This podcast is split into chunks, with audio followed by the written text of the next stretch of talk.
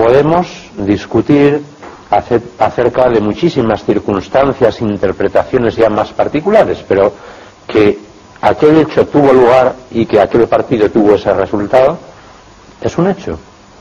Es un hecho. De un modo semejante, en las ciencias también podemos llegar a conocer la existencia de muchas entidades, propiedades, estructuras, leyes particulares, incluso algunas leyes más generales, de un modo suficientemente verdadero y cierto, e incluso completamente cierto, aunque muchos aspectos particulares sean perfectibles y quizá aquello mismo el día de mañana quede englobado en una teoría más general, donde se explique mejor e incluso se cambien algunos nombres y algunos conceptos. El conocimiento puede ser parcial, siendo a la vez verdadero y cierto. Y en tercer lugar, existen criterios para conocer la verdad. En las ciencias, en concreto, la capacidad explicativa y predictiva, la precisión de las explicaciones y de las predicciones, el apoyo mutuo entre diferentes conocimientos y la variedad de pruebas independientes. Todo esto se podría comentar muchísimo más despacio, pero lo que afirmo es que si en un caso particular, y esto de hecho sucede, se dan todas estas condiciones, entonces hay garantías suficientes para afirmar la verdad de esos conocimientos, aunque sean contextuales, perfectibles y quizá, como decía, el día de mañana se puedan englobar en alguna explicación más profunda, mejor o más comprensiva. Estas precisiones tienen gran importancia para clarificar los debates contemporáneos que afectan a las relaciones entre ciencia y fe. Por ejemplo, pues permiten comprender que tanto en las ciencias como fuera de ellas podemos alcanzar conocimientos parciales pero verdaderos y permiten explicar la peculiar fiabilidad de la ciencia experimental sin menoscabo de que exista también la verdad en otros ámbitos como la metafísica, como la religión. En otro orden de cosas, permiten clarificar algunas discusiones, por ejemplo, acerca del evolucionismo, en el cual es necesario distinguir el hecho de la evolución y sus explicaciones, los mecanismos de la evolución. Hoy día existe una unanimidad bastante amplia entre científicos filósofos y teólogos en afirmar el hecho de modo global, aunque se discute mucho acerca de muchísimos detalles particulares, mecanismos, explicaciones y, más aún todavía, sobre su significado. En todo esto acerca de la verdad científica. Volviendo al caso de Galileo para comentar algunos de los otros aspectos, podemos decir que en el plano teológico, Galileo tenía razón al afirmar que no había contradicción entre la Biblia, entre la fe cristiana y el heliocentrismo. Volvemos al esquema teología y sagrada escritura. No había oposición, por tanto, el Tribunal de la Inquisición, que juzgó a Galileo y le condenó en 1633, se equivocó. Y hay que decirlo muy claro. Es, es así. Aunque hay que añadir que se trató de la condena de un tribunal, no de un acto de magisterio eclesiástico, ni siquiera del Papa, que de hecho no se vio envuelto en este caso. Se podría afirmar quizá que el Espíritu Santo ayudó bastante a la Iglesia en aquella ocasión porque todo andaba cerca, pero de hecho fue un simple tribunal que condenó a Galileo.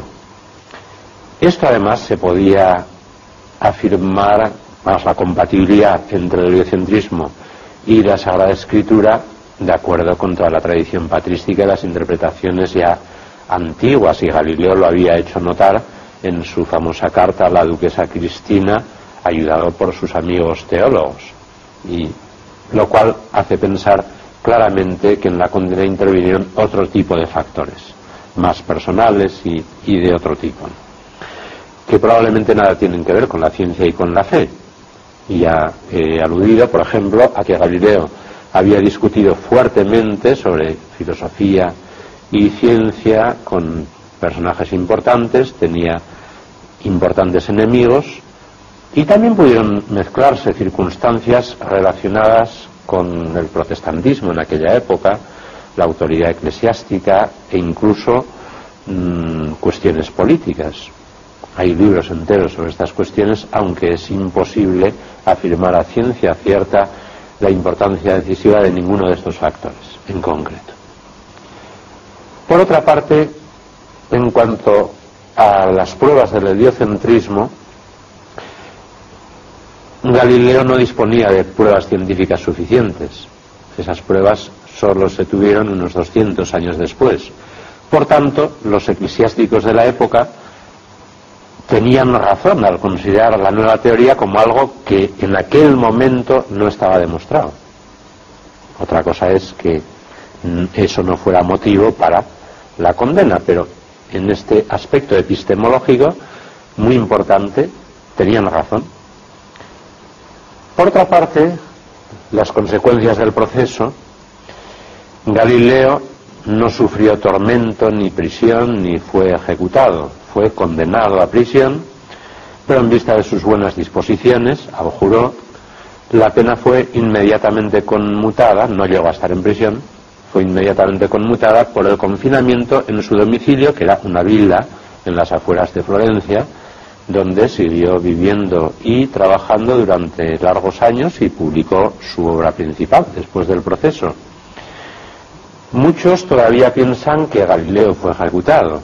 Cuando, se habla, cuando hablo del caso de Galileo, cosa que sucede con frecuencia, siempre recuerdo estos detalles porque con frecuencia hay oyentes que piensan que Galileo fue torturado, que fue condenado a muerte, que fue ejecutado. En una ocasión, un oyente de este tipo era un sacerdote que trabajaba en su tesis doctoral en una universidad pontificia de Roma. Estábamos allí en Roma, donde yo había ido para dar un curso de doctoral, y este sacerdote vino luego de la clase indignado y me dijo, pero ¿cómo es posible que yo, sacerdote católico, que está trabajando en un doctorado eclesiástico y en Roma, me entere hoy de que Galileo no fue ejecutado? Y continuó añadiendo lo siguiente, esto era un sábado, y me dijo, el domingo pasado, otro sacerdote que vive en mi residencia fue a visitar el Quirinal, antiguo Palacio de los Papas, y nos contó que la guía oficial en un determinado momento le señaló un balcón y les dijo, ese es el balcón donde salió el Papa e hizo este gesto con la mano para condenar a muerte a Galileo. Esto hace muy poco tiempo. De hecho, después del proceso, Galileo siguió trabajando, el progreso de la ciencia no se detuvo. Muchos otros siguieron trabajando también, Newton vino enseguida y acabó de despegar definitivamente la física matemática, y Galileo murió tal como escribió su discípulo Viviani, que permaneció junto a él los últimos 30 meses de su vida de Galileo, Galileo murió el miércoles 8 de enero de 1642 en su casa de Achetri, hacia las 4 de la madrugada, como dice textualmente Viviani, con firmeza filosófica y cristiana, a los 77 años de edad, 10 meses y 20 días, continúa diciendo Viviani, el cual añade, que la salud de Galileo estaba muy agotada porque tenía una grave artritis desde los 30 años, a la que se unían otros achaques que trae consigo una edad tan avanzada, sobre todo cuando se ha consumido en mucho estudio y vigilia.